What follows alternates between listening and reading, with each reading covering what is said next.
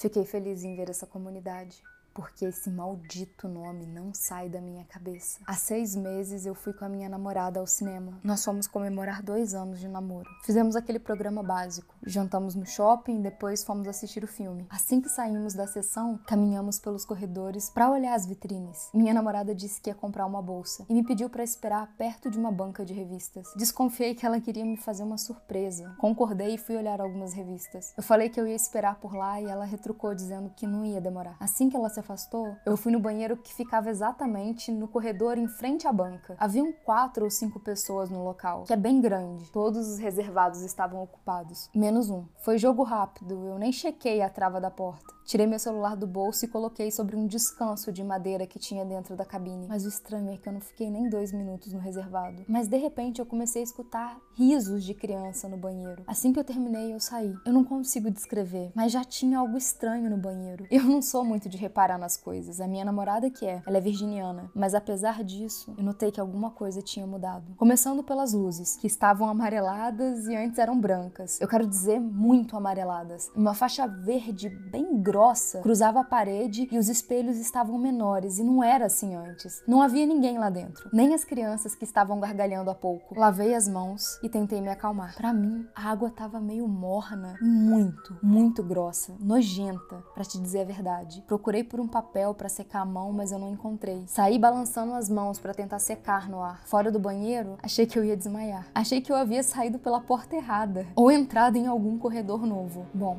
pelo menos foi o que eu tentei acreditar. O shopping estava parecendo, na verdade, uma galeria. Ainda era um shopping, conceitualmente, mas estava bem mais velho e desgastado. A luz era fraca e as lojas pareciam amontoados de produtos. Tudo muito feio. Andei acelerado até uma área mais aberta e tive a certeza de que eu não estava mais em um lugar conhecido. Nada era parecido com o que eu havia visto em algum lugar na minha cidade ou na televisão. Começando por pequenos detalhes que me assustaram. Havia uns aquários do tamanho de latas de lixo espalhados em todo lugar. Dentro desses aquários, eu vi uma espécie de pano, sei lá, parecia um pedaço de cobertor roxo que ficava se mexendo dentro desses aquários. As pessoas iam até lá e colocavam as duas mãos em cima e começavam a rir. Eram risadas feias, como se uma tosse com o peito cheio de catarro. Eu fiquei lá, olhando esses aquários. As pessoas vinham em grupos de dois ou três, encostavam e riam. Mexia a cabeça para os lados rapidamente, procurando a minha namorada. Tudo que eu queria era entender o que estava acontecendo e ver algum rosto conhecido. Mas as pessoas passavam por mim e me ignoravam. Eram parecidas com pessoas normais, mas ainda assim não eram totalmente normais. Elas eram parecidas entre elas. Não como gêmeos. Não sei explicar. É como quando você viaja para um país diferente, onde as pessoas têm traços parecidos, mas também têm traços peculiares. Não sei se eu tô me fazendo entender. Ah, e a banca não tava lá. No local, um homem vendia peças ou alguma coisa assim. Ele tinha uma mesa de madeira rústica com vários objetos pretos que pareciam ser de ferro. Os objetos tinham uns formatos estranhos, tipo ganchos, ferraduras, engrenagens. Cheguei mais perto e ele perguntou se eu ia